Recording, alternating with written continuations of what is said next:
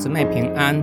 今天我们灵修的经文《雅各书》四章十一到十二节。弟兄们，不要互相毁谤。人若毁谤弟兄，或判断弟兄，就是毁谤律法，判断律法了。如果你判断律法，就不是实行律法的人，而是审判官了。立法的、审判的，只有一位。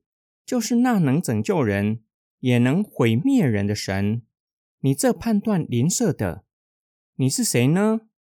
雅各继续劝诫收信人，要勒住自己的舌头，不可以互相毁谤。况且毁谤的是自己的弟兄，因为毁谤伴随的是争执、打斗。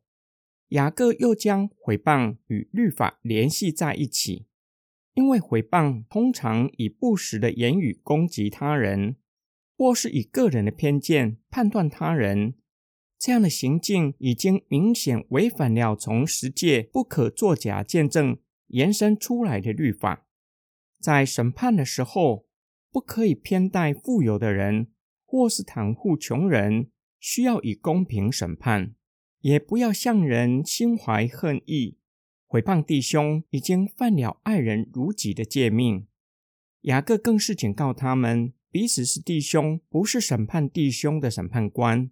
毁谤弟兄已经僭越了上帝当有的职分，唯有上帝才是审判官。他是设立律法，且是审判众人的神。他能够拯救人，也能审判人，将人灭在地狱里。雅各再次使用反问句。你以审判官的姿态判断弟兄，你是谁呢？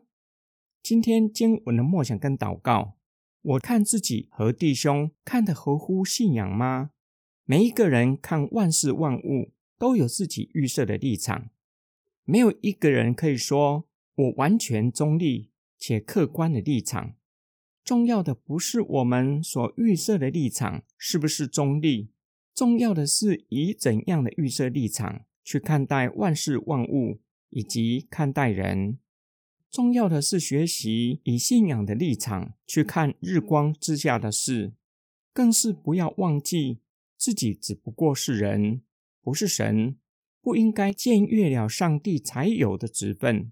且要提醒自己，不要效法该隐。上帝问他：“你兄弟亚伯在哪里？”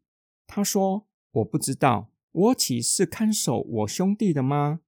不仅一副事不关己的态势，甚至已经杀害了自己的弟弟，还不当一回事，觉得没有人知道他犯了什么罪，或许没有人知道他干了什么坏事，但是上帝已经查看他，不仅查看人所说所行的，连没有说出口的，在心里论断弟兄，神早已经查看。